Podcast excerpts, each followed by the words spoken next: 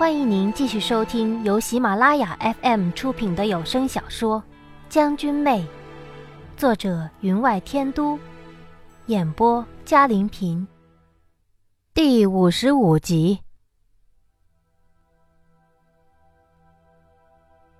梅夫人说话的语气已没有了忧愤激怒，反而平平淡淡，嘴角带了浅笑，仿佛在述说别人的故事。可正是这种平淡，却更让人感觉到地下的风起云涌，波澜诡谲。是谁救了你？太子轻声道：“是谁救了我？你难道还猜不出来？在西江，有谁有这样的胆识，敢于火中取栗？他虽然身首异处。”但他留下来的暗棋，一旦触发，依旧可以让人永不翻身。听了他的话，堂上又是一阵沉默，没有人追问这个人是谁，也没有人喝止梅夫人语气中语焉不详的敬仰。只有十五六岁而已。本王前去西江之时，第一眼看见他，便有些惊讶。这样一个脸上犹带稚气的少年，会是实战不败的先锋将领？可接触久了，本王便知道，皇室之外，人杰之中，当属此人。可本王没有想到，粗豪的举止，实则是为了掩饰他的心细如发。本王在西江待了近半年，初始只是为了魏军，可那个时候。他的心底想必就有了提防吧。如果知道，他早已布下暗棋。太子如此一说，堂上便无人不知他说的是谁了。古莫非三位大人脸上露出了些许尴尬，悄悄向龙座凤椅上的两位贵人望过去，想得到指示：是任太子说啊，还是不让他说？说起来。太子虽然没有点名道姓，但着实说的是本朝的叛逆。可两位贵人喝茶的喝茶，打坐的打坐，无人看得出他们在暗示什么。古墨非等只得如坐针毡的回头坐了，听任太子继续说下去。本王的行宫在博尔城中，魏军之后，大半时间便留在了城中的行宫。可没成想，还是不能稍缓他心中的疑虑，早就派人盯上了本王的行动。太子回过头去，向宁王道：“二弟，想必你也在其中吧？要不然，你怎么这么恰巧救了这位李慕慧？”夏侯商神色有些茫然，他一向是心思缜密的，可皇兄说错了，救他。却是因为他向本王提及，李世元虽年老有罪，但不应祸及子女，所以本王才出手相救。对桑荣来说，有什么地方能安全得过二弟的身边？有什么身份安全过李慕慧的身份？他深知我心，知道如果是二弟救了李慕慧，就如在二弟身边。安上了一枚炸药，本王会让这枚炸药用得其所，未到一举击中二弟软肋之前，本王不会动他。听了太子的话，古墨非等人脸都绿了。太子和宁王明争暗斗，朝中上下一向都知，但在人前却是兄友弟恭，哪像现在，两人仿佛在分析棋局对手。将所行步数一步一步地道出，三人互望一眼，皆想：太子疯了，疯了，彻底的疯了，摆明了不当这个太子了。我此时倒是有些暗暗佩服太子的，此人拿得起放得下，常年筹谋之后功亏一篑，身处尴尬之地，身前站有负心之人。也能侃侃而谈，面不改色，言语之中对让他身中陷阱的人还能敬佩不已，如果他当了皇帝，略阴狠一点儿，却也是能保江山几十年不衰的。所以皇太后早年才没有坚决反对立其为太子吧。所以他虽然知道了自己的败局，反而脸上有了微微的笑意，转头柔声问媚月：“小姑娘，你今年多少岁了？可知自己的生辰？”媚月抬起头来，眼神之中俱是荒意，不由得向左边靠去。没想到梅夫人已经不在他身边了，这一靠就靠了个空，于是将身子缩成了一团，低声道：“嗯，禀太子，奴婢不记得自己多少岁了。”梅夫人走回他的身边，依旧跪下，搂住了他。眼里有了泪花。他答应妾身，一定会保住他的性命，还开玩笑说，即使本将军死了，他也不会死，所以妾身才将他交给了他。虽然妾身只见过他一面，但那个时候，妾身已经没有了办法，只能将他当成救命稻草。想不到他真的说得出，做得到。将他送到了妾身的身边。梅郎，你叫人撕破他的衣袖，也没发现他肩头的那朵梅花，那是因为他总是比你先行一步。他解开媚月的领口，轻轻地扯开她的衣领，肩头露出的地方一片雪白，可他用指甲轻轻地在她肩头挑了挑，一片肉色的皮肤便随指尖而起。皮肤下面是一朵梅花形胎记。太子脸色惨然，仿佛忽然松了一口气。原来如此。转头望向莫子涵，怪只怪这个奴才成事不足败事有余，偏偏在花美人面前挑衅。梅夫人一笑道：“梅郎，当年你恐是想过。”你以后会有无数的子嗣，不乏豪门世家的女子为你生的嫡子嫡女。一位蛮夷女子生的女儿，对你来说算得了什么？女凭母贵，以后自是也不能帮你什么，还不如我这个做母亲的能带给你的利益大，所以你才下了狠手。可你却没有想到，如今你只剩下。这一滴骨血了吧？梅夫人的话正戳中了他的伤痛之处。太子脸上虽维持着笑意，可眼睛之中却是一片惨然，只问道：“本王要受伤，你早就知道了。”梅夫人笑了笑道：“不，妾身不知道，但妾身知道。”他查出了其父当年在战场上受伤是怎么回事，正因为如此，妾身才找上了他，将妾身的性命和女儿的性命交到他的手上。因妾身知道，他一定会是你的死对头。谁叫秦家与你是为一体呢？秦家做的孽，不由你来承担，由谁承担？而他做事，一向干净仔细。绝不留一点首尾。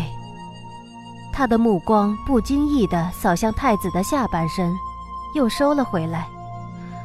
妾身知道你受伤之后，便知道此伤再不可愈，正如其父当年一样。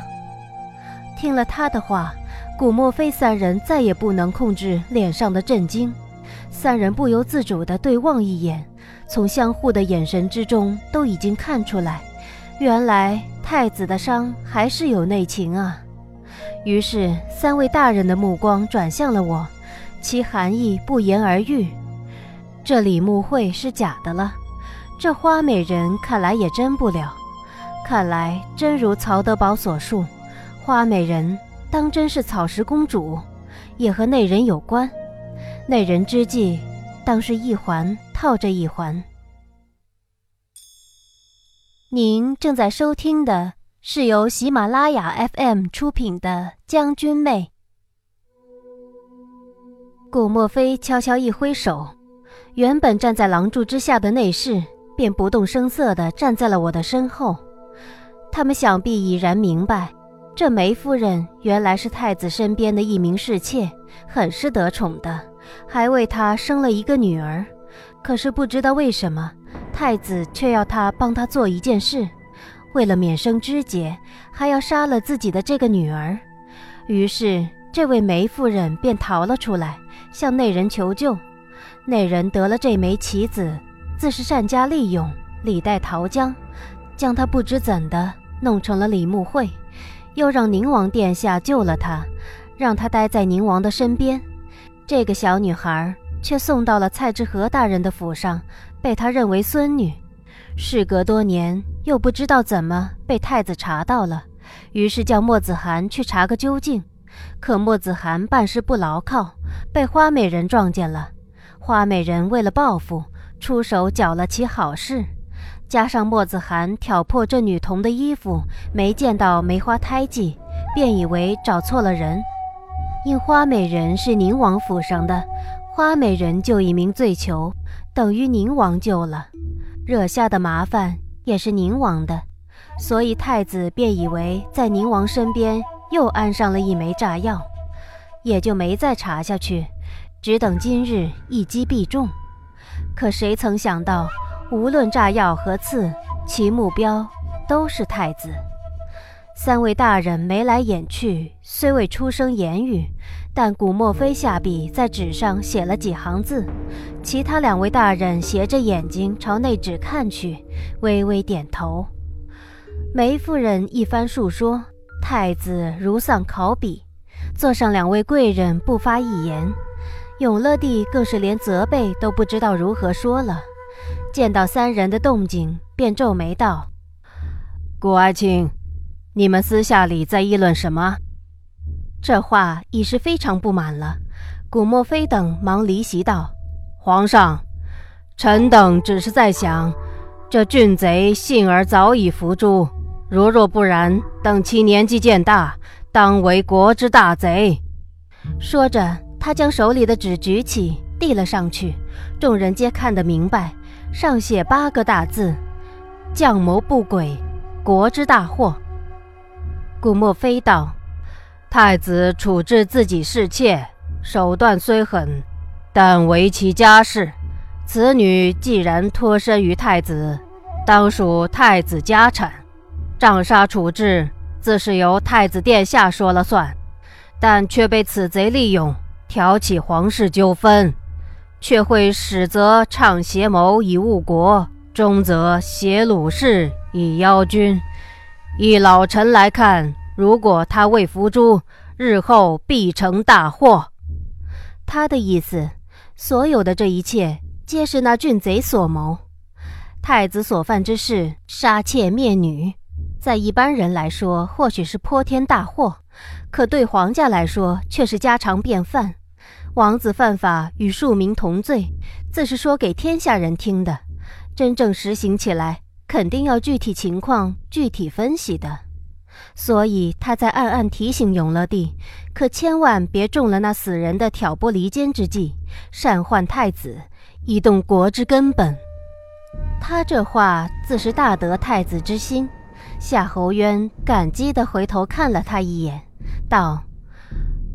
多谢古大人为本王说话，但本王错便是错了，虽则是为了。他抬头望了一眼永乐帝，才轻声道：“本王最对不起的，便是怡儿。其实，本王上一次只是想找回她而已。”太子殷切地望着媚月，嘴里唤的却是他原来的小名。只可惜他哪里还记得，只是茫然地望着他，将头缩在梅夫人怀里。太子向宁王拱了拱手，道：“二弟，我想求你一件事，不知二弟能否应承我？”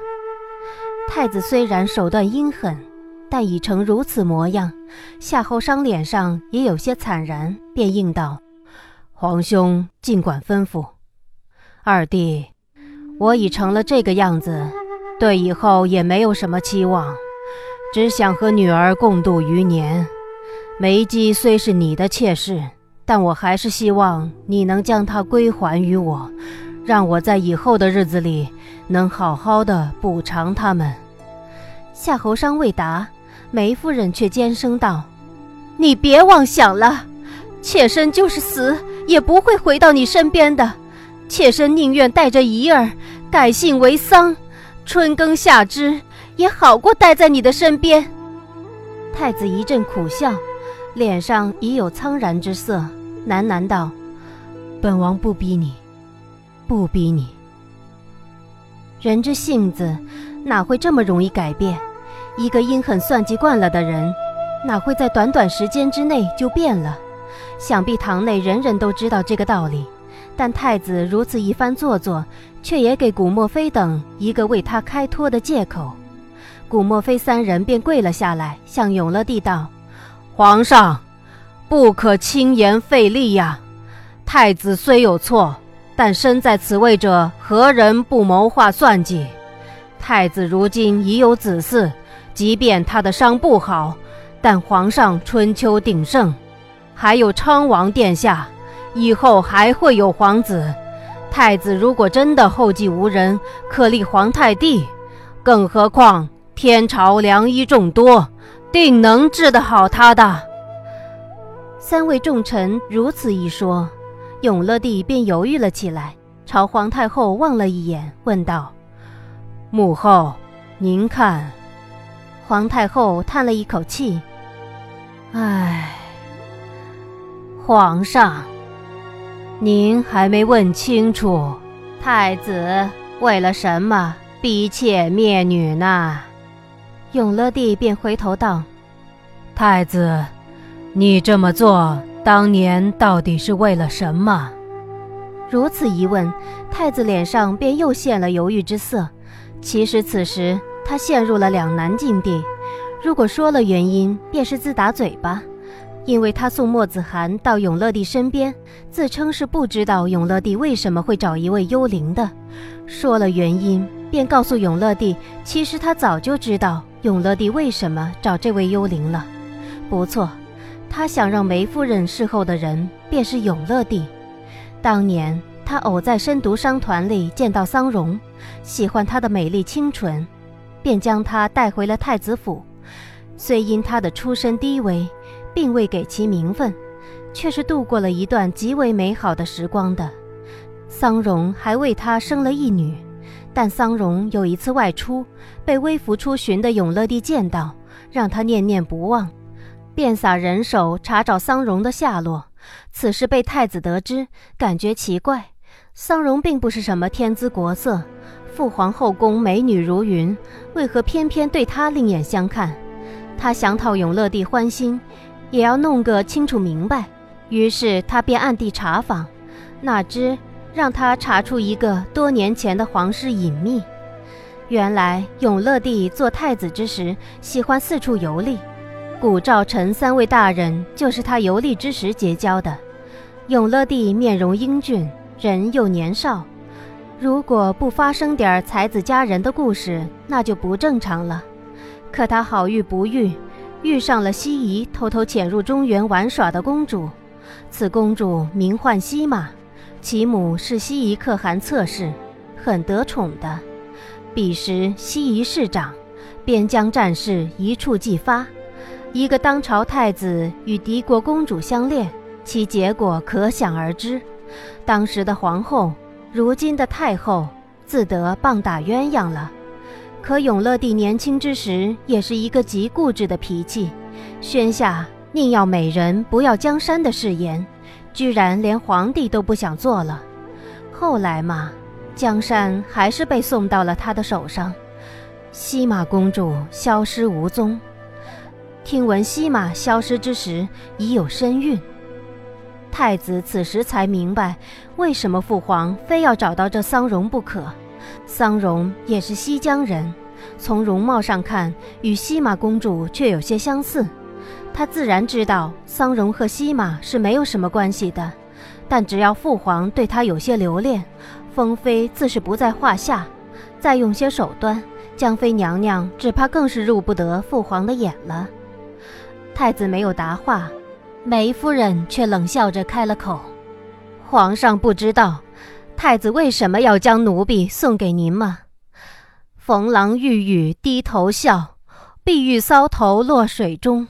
他正是见到了这幅被您藏在御书房的画，见奴婢和那坐在船头的女子有些相似，才叫奴婢入宫的。永乐帝大怒道：“朕岂是此等禽兽不如之人？你是朕的儿媳，朕怎会强求你入宫？”话才说完，他才恍然道：“难怪。”他要你了无牵挂了，听众朋友，本集的将军妹就播讲到这里，感谢您的收听，更多精彩有声书尽在喜马拉雅。